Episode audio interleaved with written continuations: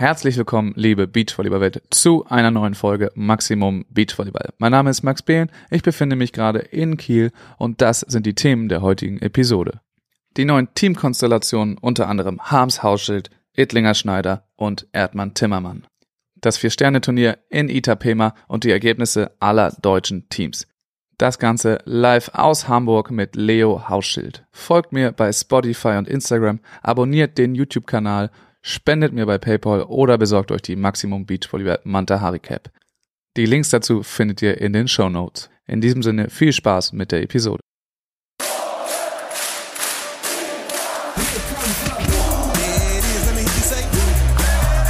There's about 13,000 German fans in there, loving this atmosphere.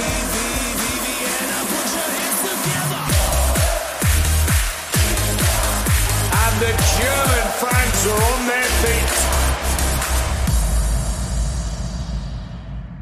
Hallo Leo Hauschild, na, wie geht's dir? Wunderschönen guten Tag, mir geht's super.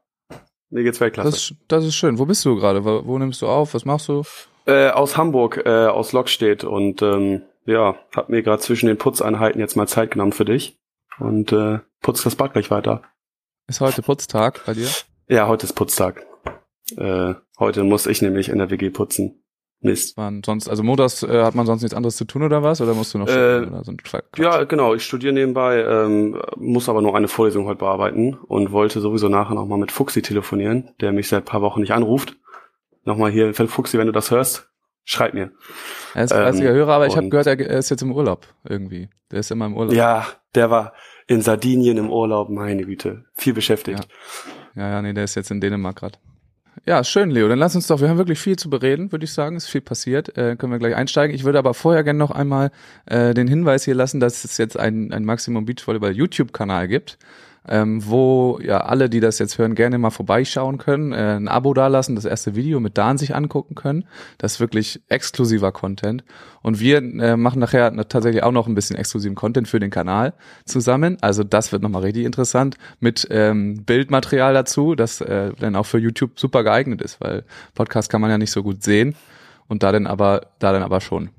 Ähm, und zweitens wird diese Folge mal wieder von äh, Flens gesponsert. Oh, warte, habe ich hier.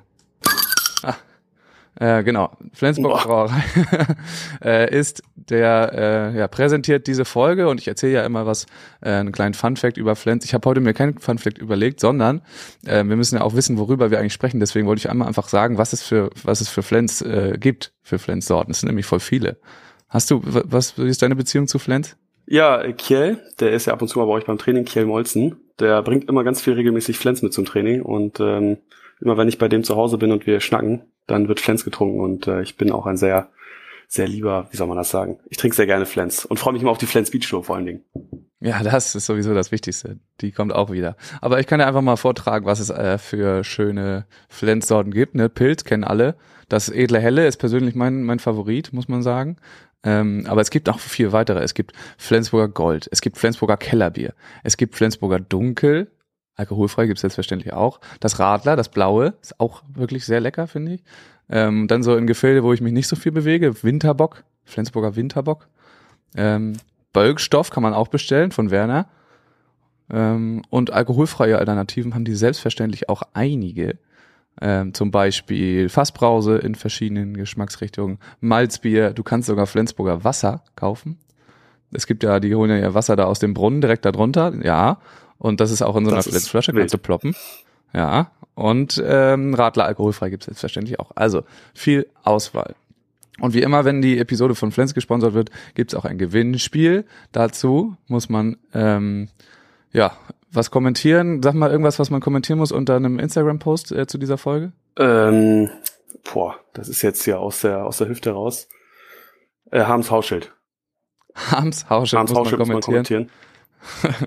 äh, und dann dazu noch, okay, das, das steht schon mal fest, ähm, kann man seine Chancen erhöhen, wenn man eine Rezension, eine Bewertung bei Google Podcast hinterlässt, bei Maximo Beach Volleyball. Kurze Anmerkung, natürlich ist hier Apple Podcast gemeint und nicht Google Podcast. Also einen Kommentar, eine Rezension bei Apple Podcast hinterlassen, dann bekommt ihr die doppelte Chance beim Gewinnspiel. Äh, dann kriegt man seinen Namen doppelt in den Lostopf geworfen. Müsst nur aufpassen, dass ihr da irgendwie euren Instagram-Namen mit unterbringt, wenn das nicht der gleiche ist wie bei Apple.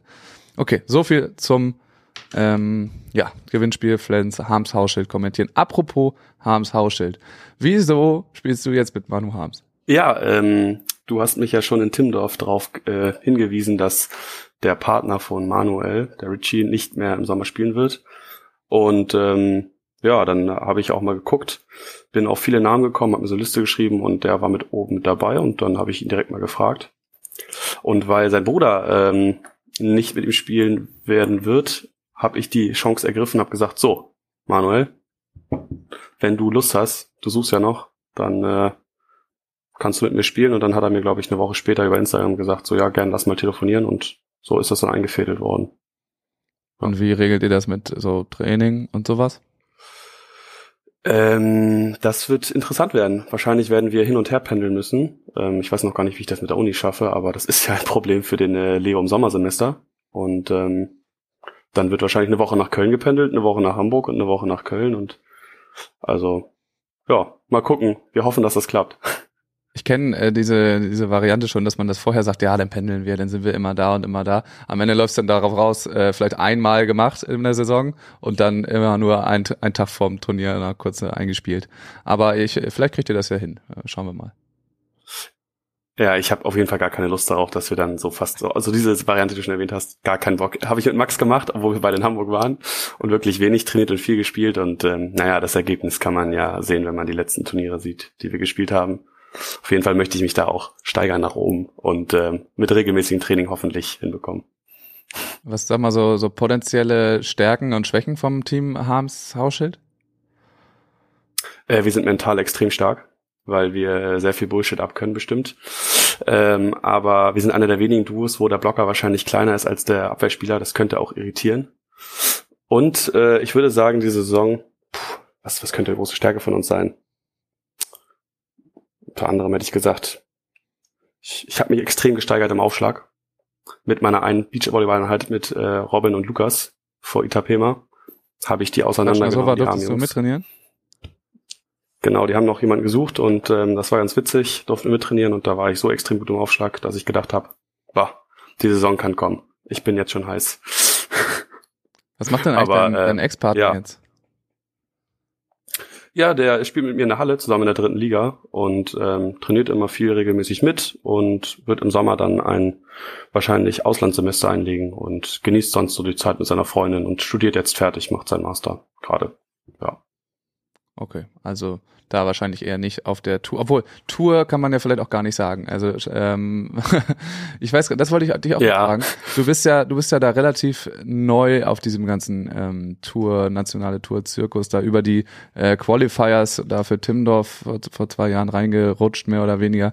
Ähm, wie du das empfindest jetzt mit dem, mit dem Ausblick, ob es eine richtige Tour gibt oder nicht, weil früher war das bestimmt immer so, ja geil, schön auf die deutsche Tour und jetzt äh, bist du auf diesem Level, aber hast noch nie eigentlich die richtige Tour gespielt, wie sie, wie sie früher mal war. Wie ist das für dich?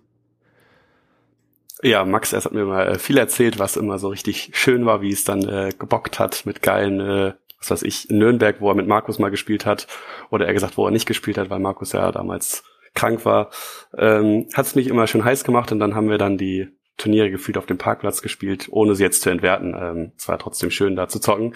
Aber äh, ja, ich habe ja auch viel selber zugeguckt und so noch fehlt dieses Feeling von Leuten, die einem äh, zujubeln, wo man dann richtig Bock hat zu spielen. In Hamburg wurden wir gut entschädigt, muss ich sagen. Ähm, aber ich freue mich darauf, mal eine richtige Saison zu spielen ähm, und dann mal zu gucken, wie das dann läuft mit Leuten und Fans, die einen dann supporten dann. Meinst du denn, jetzt kommt sowas wie eine richtige Saison äh, im, im nächsten Jahr? Ich hoffe, ich hoffe sehr doll. Also ähm, ich habe schon Einzelheiten gehört, dass es möglicherweise ähm, so eine Art, naja, zweiter Liga geben soll und ähm, naja, vielleicht wird das, wird das was. Ja, viel mehr als hoffen können wir, glaube ich, gerade alle noch nicht. Also viel, viele Infos kommen da noch Ja. nicht durch. Wir schauen mal, was da, was da rauskommt. Ähm, wo wir jetzt gerade bei neuen Teams sind, so, wir können uns nochmal angucken, was noch so diese Woche alles, alles rausgekommen ist, bevor wir dann nachher nochmal das äh, Event in Itapema äh, durchsprechen. Und zwar so ein bisschen low-key gedroppt, ähm, was jetzt seit zwei Wochen so klar war, hat die Mikasa-Seite, dass dein Lieblingsgegner Erdmann Timmermann, ähm, dass die weitermachen zusammen. Wie empfindest du das, dass sie, dass die beiden weiter auf der Tour sind? Das freut mich natürlich total, weil ich die super sympathisch finde und äh, nur spielerisch gegen die beiden habe ich diese Saison sehr schlecht ausgesehen. Das heißt, äh, ich freue mich wieder auf weitere Bombenaufschläge von Theo und Weltklasse-Zuspiele von Joni aus jeden Lebenslage, die es da möglich äh, möglich macht, irgendwie diesen Ball zuzuspielen. Und ich weiß jetzt schon, dass ich wieder den Ball rechts und links von Theo vorbeigeschlagen bekomme und es mich frustriert und ich wirklich sehr, sehr gut aufschlagen muss, um diese beiden Jungs schlagen zu können. Wie oft seid ihr aufeinander getroffen diese Saison? Ich glaube, vier oder fünf Mal. Also ich glaube, ich habe gefühlt eine Gruppenphase um die beiden erlebt. Oder ich, nee, ich war, es war, glaube ich, jede Gruppenphase. Eine haben wir nicht erlebt, weil wir es gar nicht überhaupt ins Turnier geschafft haben, aber ich glaube, wir haben jedes Mal gegeneinander gespielt. Ähm, war immer schön. Also wir konnten uns immer austauschen. Und ähm, naja. Naja. Hm. Naja, vielleicht ist das ja punktemäßig diesmal anders, dass ihr mit irgendwelchen anderen Teams immer in der gleichen Gruppe seid. Schauen wir mal. Aber ähm, Ja, vielleicht. ich finde es eigentlich ganz spannend, dass, dass äh, Joni sich jetzt da entschieden hat für, für Theo. Man muss ja sagen, das lief jetzt nicht optimal für die beiden in der Saison auch. Die sind eigentlich immer, also es war eine gute Saison, Mhm. aber irgendwie nie übers Viertelfinale oder einmal nur übers Viertelfinale hinausgekommen. Ansonsten immer an irgendeinem, ja, äh, Fretschner Sova oder oder Becker Dollinger gescheitert im Viertelfinale. Also vielleicht nicht der Anspruch, mit dem äh, ein Juni Erdmann dann auch in so eine Saison reingeht. Aber er hatte verschiedenste äh, Angebote, sage ich mal, von anderen Stellen und hat sich aber dann doch für, für Theo entschieden. Also da auf jeden Fall spannend, dass die das nochmal jetzt ein drittes Jahr weitermachen. Ja, besonders auch mit der Distanz, ne? Also, Ja. ich meine, die wohnen ja jetzt auch relativ weit auseinander. Ich hätte jetzt auch nicht gedacht, dass sie das fortführen, aber ähm, wer bin ich schon? Also, Ja, die haben äh, das auch so gemacht, wie ich das vorhin gesagt habe. Also viel trainiert zusammen ähm, haben sie nicht. Am Anfang des Sommers hatten sie sich das vorgenommen, da haben sie es wenig gemacht und am Ende war es gar nicht mehr möglich, weil Theo schon in der Vorbereitung für die Halle hing. Deswegen ähm, ja, haben wir ja Joni in unsere Trainingsgruppe hier am OSP Altenholz mit aufgenommen. Äh, aber genau, mit Theo, äh, Theo hat es noch nicht gesehen hier den, den hohen Norden an den Beachplätzen. Aber vielleicht machen die das ja auch anders oder vielleicht haben sie hat es denen trotzdem gefallen, dass es so war. Ähm, ja, aber auf jeden Fall spannende Entwicklung. Erdmann Timmermann machen, weil ich finde es aber lustig, dass Mikasa das so, ja, ja, das sind unsere neuen Teams, bevor das Team das selber gesagt hatte. Aber gut, äh, die hatten auch beide, beide gerade viel zu tun. Eine Sache, die gestern noch rausgekommen ist, also wir nehmen jetzt hier am Montag auf, ähm, und gestern, nee, vorgestern wurde verkündet von Behrens Ittlinger, dass sie äh, nicht mehr zusammenspielen. Hast du das schon kommen sehen? ähm, ich habe sowas mal mitbekommen, so in der Richtung, dass mir gesagt wurde, ja, möglicherweise spielen die jetzt nicht mehr zusammen und die Schneider Isabel wird sich jetzt eine von den beiden schnappen, wobei relativ klar war welche. Ähm, und ähm, ja, habe ich aber auch erst letzte Woche so nebenbei mitbekommen. Ja, also es war so eine der, eine der Gerüchte oder eigentlich, also standfesten Mhm. Gerüchte, die als erstes aufkamen eigentlich, äh, dass Behrens Ittlinger nicht weitermachen soll im Hintergrund. Ich habe das jetzt hier nie erzählt, weil das einfach nicht aus deren äh, Ecke kam ähm, oder beziehungsweise nicht auf dem direkten Draht, deswegen war das nicht spruchreif, aber das, das kursierte schon ziemlich lange, dass das ähm, ja so ist und dann kriegt man natürlich auch mit, wer fragt wen. Äh, Sandra hatte da schon mal an verschiedenen Stellen rumgefragt, so das, das äh, kommt dann auch raus. Aber die beiden spielen nicht mehr zusammen und ich weiß nicht, also das neue Paar können wir gleich drauf sprechen kommen, aber Kim hat zum Beispiel ja jetzt noch nichts gesagt. Ich behaupte jetzt auch einfach mal ganz vorsichtig, dass man Kim in der in der Rechnung fürs nächste Jahr ähm, auch erstmal außen außen vor lassen kann. Ich glaube, sie hat äh, andere Pläne als als äh, Spitzen Beachvolleyball zu spielen im nächsten Jahr. Aber das nur so nebenbei gesagt. Oder hast du auch sowas gehört? Nee, ich glaube auch, dass, dass sie andere Pläne bevorzugt, als jetzt nochmal ein Jahr oder anzugreifen in der Richtung. Aber so gut dafür kenne ich mich jetzt auch nicht aus, dass ich das jetzt so locker sagen kann. Ja, wir können hier immer einfach auch so so Sachen halb raushauen wissen. und wenn das dann nicht stimmt, dann, dann nehmen die Leute eben Bezug und dann können wir es verbessern. Aber sagen wir einfach mal so. Aber ich glaube, in den ganzen Rechnungen ähm, kann man Kim Behrens, also ich habe heute eine Tabelle äh, geschickt bekommen mit, mit potenziellen Teams, wo alle Teams aufgelistet sind. Also liebe Grüße an Andreas, der sich da die Mühe macht, die einzelnen Spielerinnen äh, zusammenzupaaren und, und die, die Freien noch rauszu, ähm, da aufzunehmen.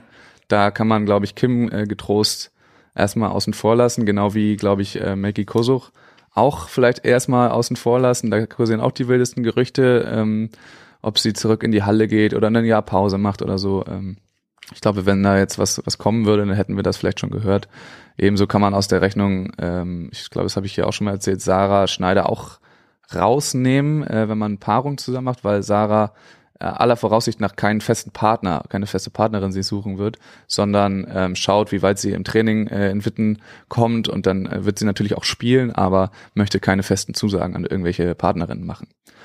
Ähm, das nur für die verschiedenen Excel-Tabellen, die da vielleicht draußen existieren, äh, kann man getrost einmal farblich markieren, dass die vielleicht äh, nicht so ganz zur Verfügung stehen. Ähm, ja, was haben wir jetzt? Äh, Schneider Ettlinger. Was sagst du zu dem Team? Äh, freut mich total, weil ich ganz oft mit der Isabel Schneider trainiert habe zusammen, noch als Binek Schneider war. Und ähm, ja, ich hoffe, dass ich da ab und zu mal dazustoßen kann und die ärgern darf, weil ich sie auch menschlich einfach wirklich sehr, sehr nett finde. Und, ähm, und ich glaube auch, dass die zusammen relativ viel reißen werden. Also ähm, ich hoffe auch. Also wünsche ich den beiden auf jeden Fall. Ich kann es mir auch richtig gut vorstellen, ehrlich gesagt. Also die haben ja jetzt auch beide ordentlich Punkte. Das also diese Challenger-Turniere für im nächsten Jahr werden ja safe äh, Hauptfeld sein so für die beiden. Und dann kann da schon einiges gehen. Die sind ja, das hatten wir hier auch schon mal besprochen, dann wahrscheinlich schlechter besetzt, weil so die Top 15 Teams spielen da einfach nicht mehr, dürfen da nicht mitmachen. Und dementsprechend äh, schwächer werden die Felder besetzt sein. Und da kann so ein ein Schneider Ettlinger auf jeden Fall mal was reißen. Ich bin auch sehr gespannt. Also Isa, finde ich, ist immer so ein bisschen unterm Radar geflogen find, ähm, bei den bei den Abwehrspielerinnen. So, das war immer solide und gut, aber so die richtigen Highlights, die haben wir ja gerade in, in den Ergebnissen äh, dann nie gesehen. Vielleicht kommt da jetzt noch was. Also ich bin richtig gespannt, weil wir wissen ja alle und wir beide auch, was was Isa einfach kann. Die ist einfach eine sehr sehr gute Beachvolleyballspielerin. Mhm. Ja, ich wurde auch sehr oft zerstört von ihr und dann dieses doofe Grinsen. Ich habe es wieder vor mir vor Augen. Aber äh, es hat auch immer sehr viel Spaß gemacht, ähm, mit denen zu trainieren, auf jeden Fall. Ja, und jetzt Sandra, ich glaube, sie ist äh, jetzt auch nach Hamburg gegangen dann. Das ist jetzt auch so ein bisschen Spekulation, aber anders wird es, glaube ich, nicht möglich sein. Die sind jetzt da am, am Stützpunkt dann auch weiter irgendwie und ähm, jetzt nicht mehr als Nationalteam ja. oder so, aber machen da, machen da dann auch weiter. Äh, Sandra ist ja sowieso da, die war ja auch jetzt in Holland das Jahr dann einfach, die hat, scheint ja einfach sich aussuchen zu können, wo sie denn hinzieht gerade, also keine keine Wurzeln mit irgendwas äh, zu haben, was was Studium, Job angeht ähm, und kann dann einfach mal sagen, okay, dann bin ich jetzt halt in Hamburg. Und ähm, hat sich ja auch entwickelt zu einer einfach sehr sehr also Weltklasse ist ein hartes Wort, so aber auf der ähm, ja auf dieser Bühne auf jeden Fall richtig starken Blockerin in den letzten Jahren. Müssen wir mal gucken, was ja, in diesem Artikel da stand, ey. Ja, in Hamburg auf jeden Fall, dass sie nach Hamburg kommt und äh, dass sie hier weiter trainieren werden. Aber Fabi haut ab. Fabian Tobias. Fabi ist weg. Ja, ja, Fabi ist in der Schweiz. Fabi äh, macht, unterstützt ähm, da den Herrn Diekmann ähm, beim, bei den Damen in der Schweiz und irgendwie auch äh, ein neu gegründetes Nachwuchs, Nachwuchsding irgendwie. Ähm, genau, und äh, das hatten wir auch schon mal ja, gesagt, dass dieser äh, Kirk Pittman ist jetzt auch da, weil Helke Klaassen ähm, am Hamburger Stützpunkt in, in Mutterschutz ist. Ist das richtig? Oder fragst du mich? Die habe ich jetzt vor anderthalb Wochen gesehen. Oder doch, ja, müsste vor anderthalb Wochen sein. Da hat sie nichts in der Art erwähnt. Also kann sein, aber. Auf jeden Fall teilen sie sich diese Stelle jetzt irgendwie in der Zukunft. Beziehungsweise Helke ist dann erstmal weg und dann kommt sie zurück und dann machen sie es zusammen. Ähm, irgendwie auch kommt der Kirk Pittman, der, der pendelt von England und also zwischen England und Hamburg. Das habe ich auch gehört. Äh, ja, viel Spaß dabei. Äh, hoffentlich mit dem Segelboot oder so, das äh, wegen, wegen der Umwelt. Ja, da kommt mir Köln-Hamburg nicht mehr so weit vor, wenn ich das höre mit Hamburg-England. Ja, das geht. Mit Ryanair geht das alles. Ähm, muss man eigentlich erwähnen, wer Fabian Tobias ist, oder ist das allen klar? Ach, der war ja hier auch schon zweimal zu Gast, also das könnte man schon mitbekommen. Äh, okay. Deswegen. Ja. Naja, aber es wird auch, äh, dann werden wir nochmal die, die Schweizer, das ist festgeplant, die Schweizer Strukturen und so nochmal genauer vorstellen, wie die da arbeiten. Ähm, und so ist ja alles sehr spannend, äh, was die sich da aufgebaut haben. Und ähm, genau, da wird dann Fabi auch natürlich eine Hilfe sein. Und äh, das ist, glaube ich, auch ein ganz geiler Sprung einfach für ihn jetzt da, äh, dass er da nochmal sich ausprobieren darf. Ich habe auch noch ein kleines äh, Thema, das habe ich dir auch geschickt.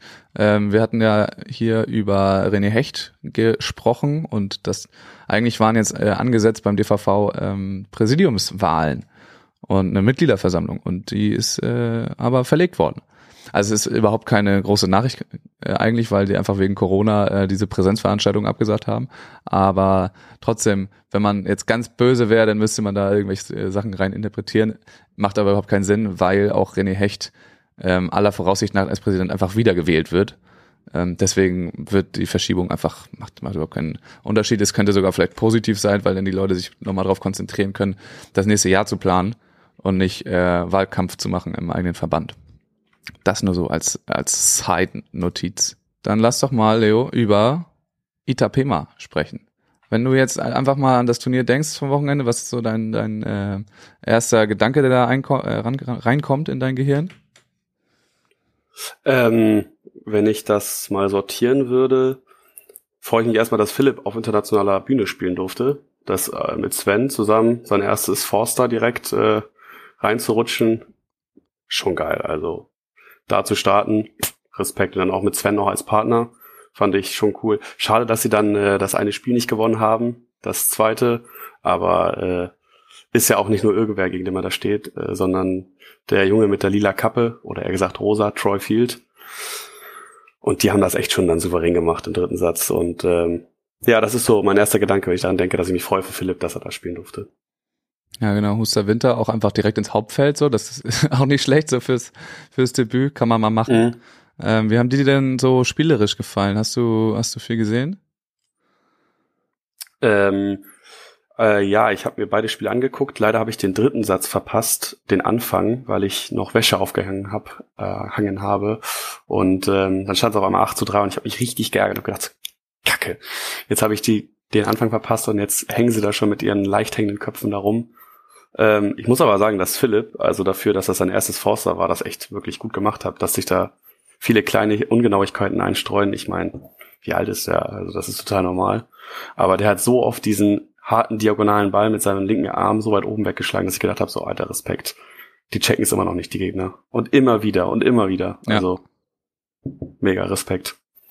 Ja, das fand ich auch. Also das, okay, klar, dass da so ein bisschen Nervosität ist oder du spielst das erste Mal wirklich überhaupt World Tour auf dem Niveau so, ähm, dass da dann so ein paar kleine Dinger dabei sind, alles klar. Aber insgesamt hat mir das trotzdem auch bei den beiden einfach zusammen, so die Körpersprache und so, hat mir eigentlich richtig gut gefallen.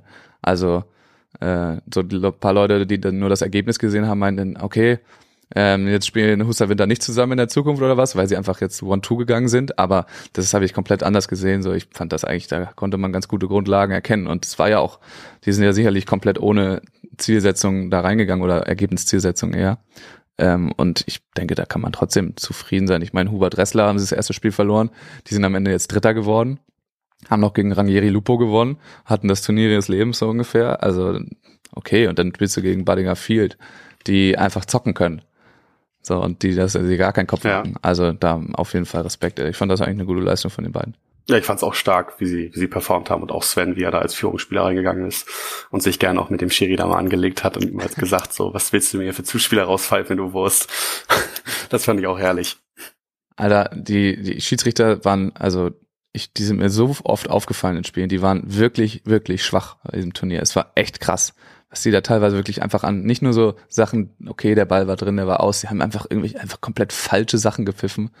Völlig, völlig daneben. Die Linienrichter generell so 50-50 Quote. ich mach mal hoch oder runter und ja. ähm, schauen wir mal, wie oft das overturned wurde. Also das war echt äh, Katastrophe. Richtig krass. In der gleichen Gruppe. Das ist mir auch echt negativ aufgefallen. Ja, in der gleichen Gruppe ähm, waren Freschner Sova. Ähm, einmal noch ein, ein kleiner Side-Fact dazu, das habe ich auch hinterher erst erfahren. Lukas war wohl irgendwie drei, vier Tage vor dem Turnier richtig doll krank. Ähm, und ja, meinte auch, man müsste das eigentlich gesehen haben, so dass er, dass er da nicht ganz fit war. Ähm, das nur so äh, nochmal zur, zur Einordnung daneben. Und genau, was, was sagst du zu den beiden? War geil. Also ich muss sagen, im Endeffekt wäre sogar noch mehr drin gewesen. Ähm, aber auch nur, wenn man sich das Spiel einzeln anguckt. Also ich meine, Top 9 auf einem Forster-Turnier. Das als Endergebnis. Lukas hat noch gesagt, dass er äh, mindestens ein Spiel gewinnen muss, um seine Punkte beizubehalten, weil er irgendwelche Punkte verloren hätte. Und ähm, ein Spiel gewonnen haben sie ja hinbekommen, sogar mehr. Also ich glaube, die sind da mit einem riesigen Lächeln rausgegangen. Das Schade war, fand ich nur, dass ähm, eigentlich in jedem Spiel war irgendwie die Chance da, das auch zu gewinnen. Das war so ein bisschen ähm, das Ding dahinter. Deswegen äh, habe ich mich immer ein bisschen geärgert, wenn die gespielt haben, weil sie irgendwie, das war auch dann die Worte von Alex Prizel, die einfach den Sack nicht zugemacht haben. Hätten halt schon mal dann in zwei äh, das gewinnen können. Ich meine, wenn du Ergebnis anguckst, schon mal Buddinger Field, dann gewinnen, verlieren die halt den ersten da 27, 25 richtig ärgerlich, machen die komplett weg in den nächsten beiden Sätzen so. Das geht auch schneller und irgendwie war es dann in den anderen Spielen andersrum. Äh, da musste man sich so ein bisschen ärgern. Aber was sagst du sonst? Also es war ja ähm, fast ausschließlich Robin, der dein Sideout gespielt hat.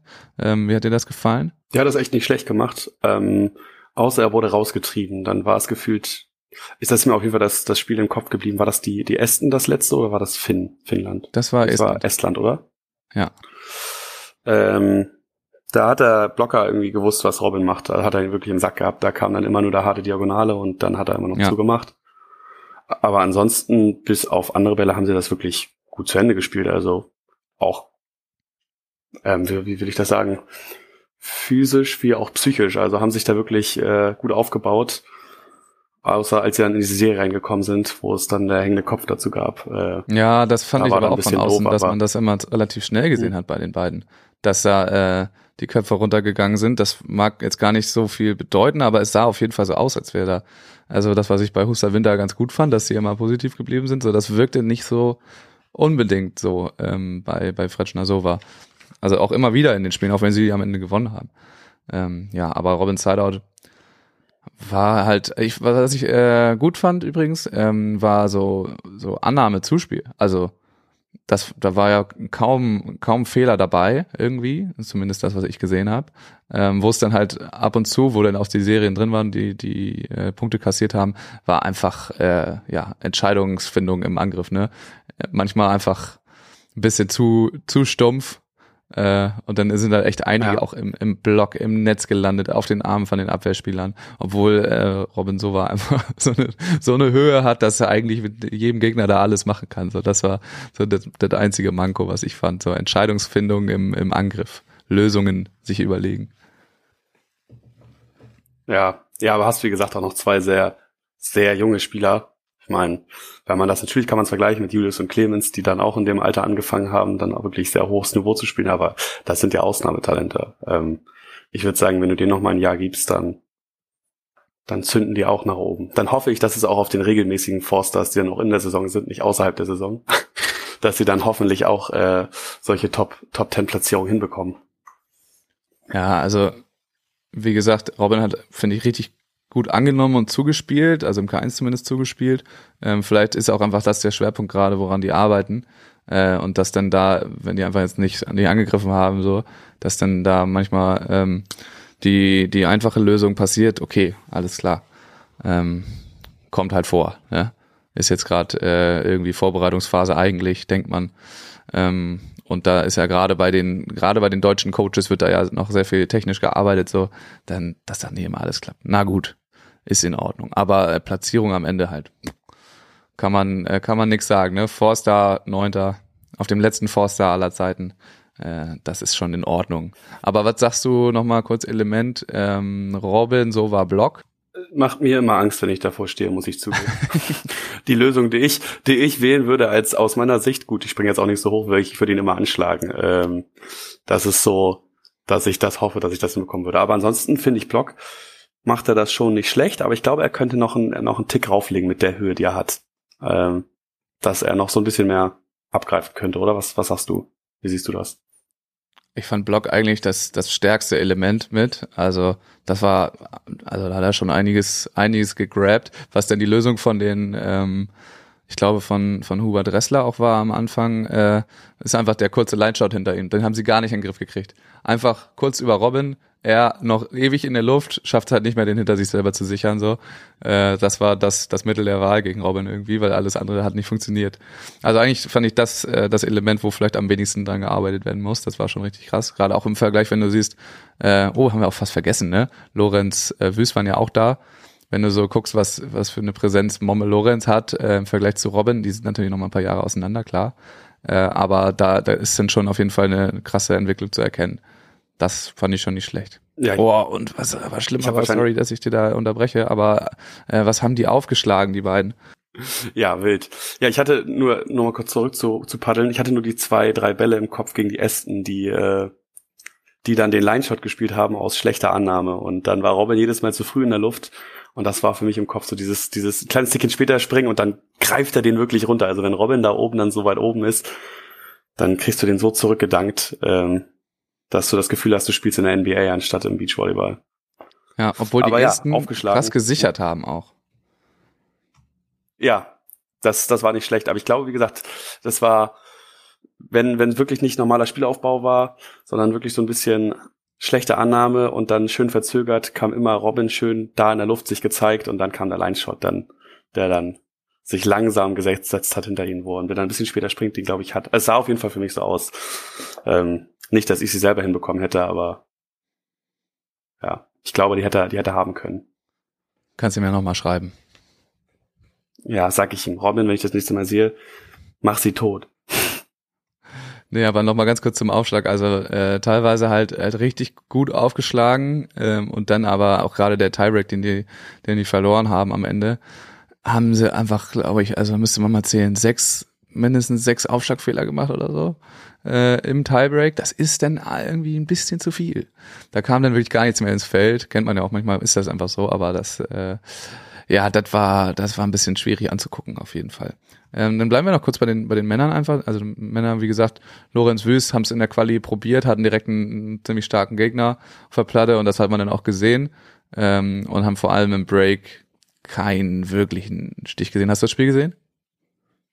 Ja, ich habe mich total geärgert, weil sie im ersten Satz wirklich die Chance hatten und dann ja.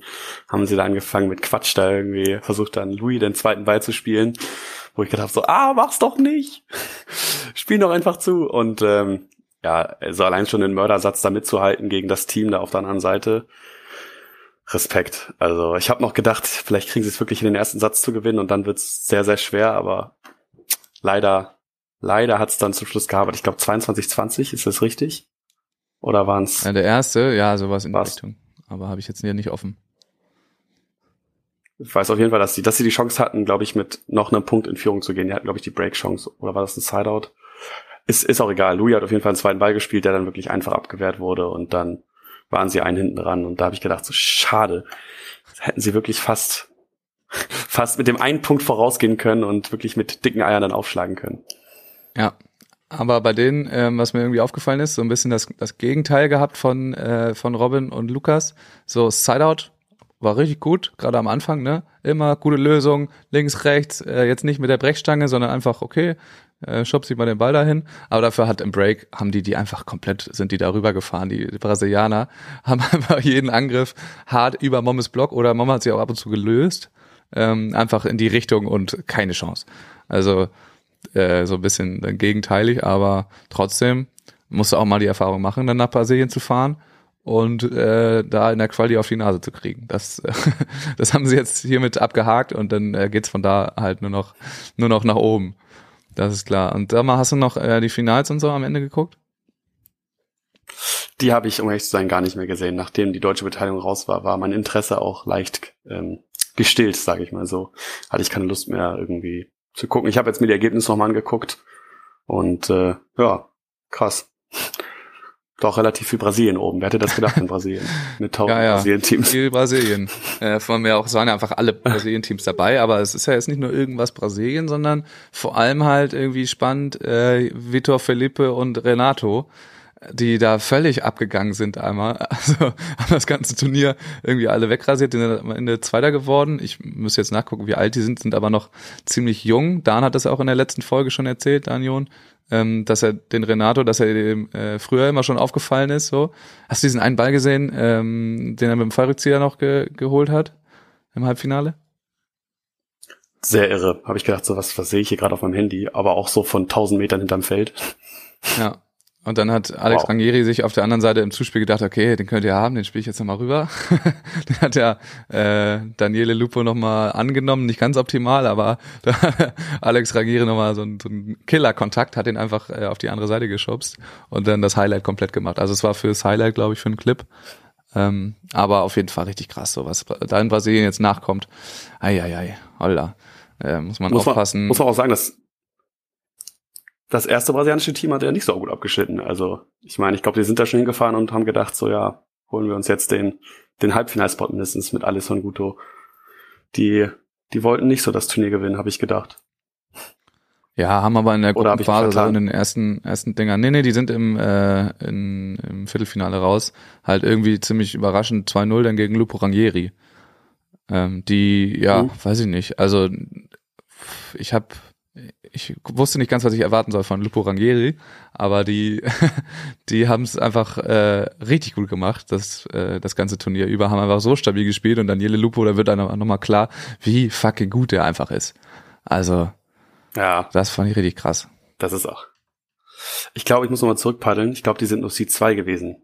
Alles von Guto. Ich glaube, dass Evandro Alvaro Filho, die waren Seed 1. Die sind auch nur, in Anführungszeichen, nur äh, über die Runde 2 rausgekommen. Also, die haben dann gegen die Dänen verloren. Also, auch sehr wild. komplett wild, aber es haben, äh, haben auch ein ziemlich cooles Turnier gespielt, denn so, und dann sind halt Hubert Dressler gegen die Dänen, da Brink Abel äh, im Viertelfinale getroffen und Hubert Dressler haben es dann äh, tatsächlich geschafft, am Ende noch Dritter zu werden. Also das, ja, überraschend. Hätte ich so nicht getippt. Hinten raus. Ähm, hast du was ganz was anderes? Hast du die Schweden dir mal angeguckt wieder? Ähm, ich habe nur ein Ausschnitte gesehen. Ich habe mich auch gefreut, dass die wieder so weit gekommen sind, weil ich gucke dem wirklich sehr, sehr gerne zu mit ihrem wilden Spielstil und ähm, habe leider nicht wirklich richtig viele Spiele sehen können, sondern wirklich nur Ausschnitte. Ja, also es, es war keine Überraschung bei den Schweden. Die haben einfach das gemacht, was sie immer machen.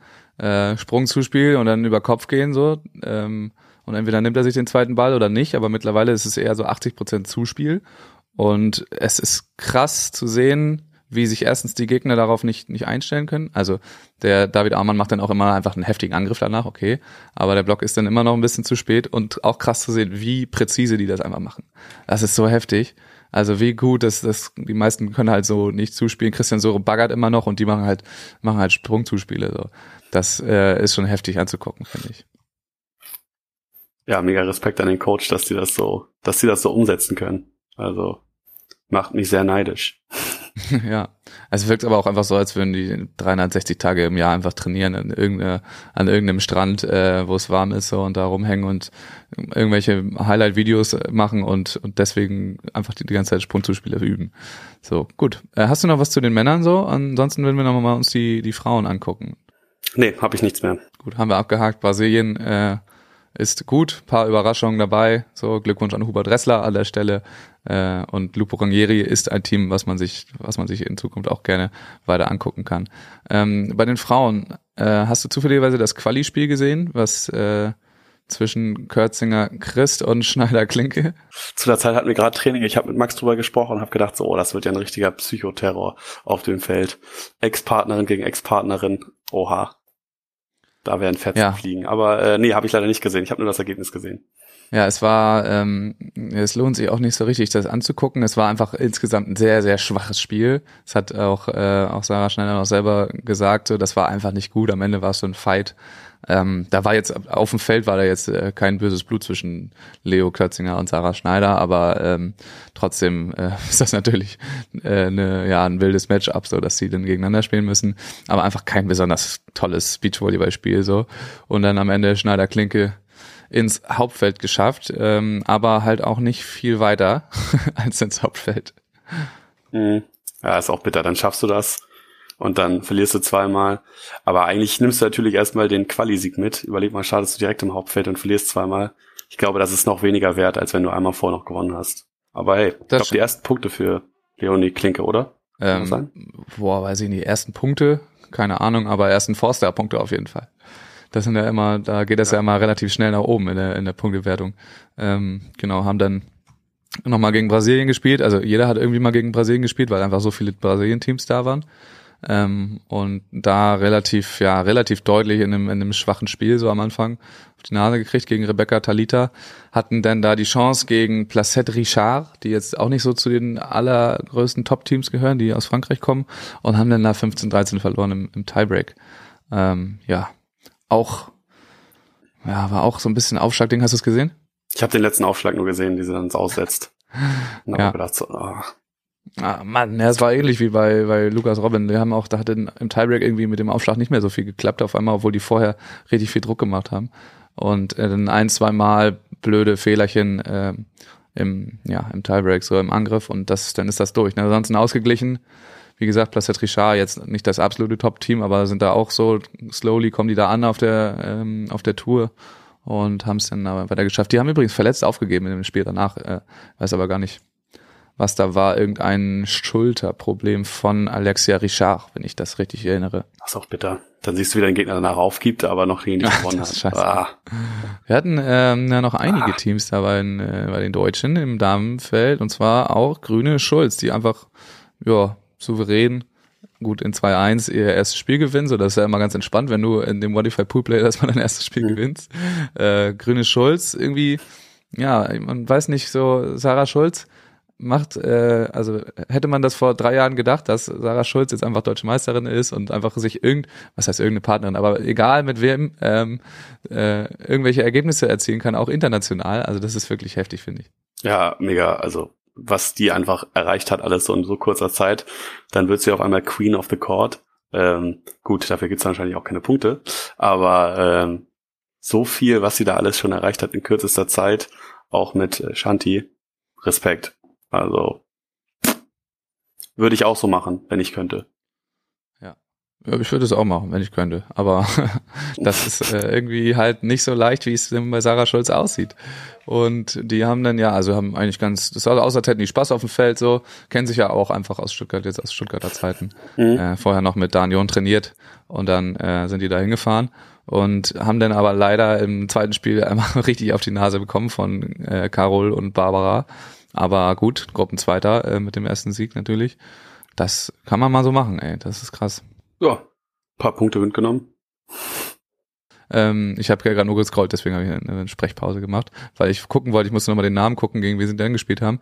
Bei den USA kommen einfach jetzt äh, da noch so ein paar Teams aus der College-Konkurrenz da äh, nach und das ist Quiggle Sch Schermerhorn, Quiggle Schermerhorn, Schermerhorn äh, und die haben die einfach auch nochmal, also die haben die äh, Grüne Schulz einfach, ja, nicht fertig gemacht, aber also war ein knappes Spiel so, aber kommt einfach so zwei Namen, die du noch nie gehört hast irgendwo. Ähm, und dann ja, bist du halt raus aus dem Turnier. Das ist auch scheiße. Du bist du Zweiter und hoffst, dass du einen schwachen Gruppen, naja, auf dem Niveau ist es ja nie ein schwacher Gruppendritter, aber gegen einen Gruppendritten spielst, der nicht so krass ist und dann kommen da so zwei Ami-Mädels und machen dich fertig.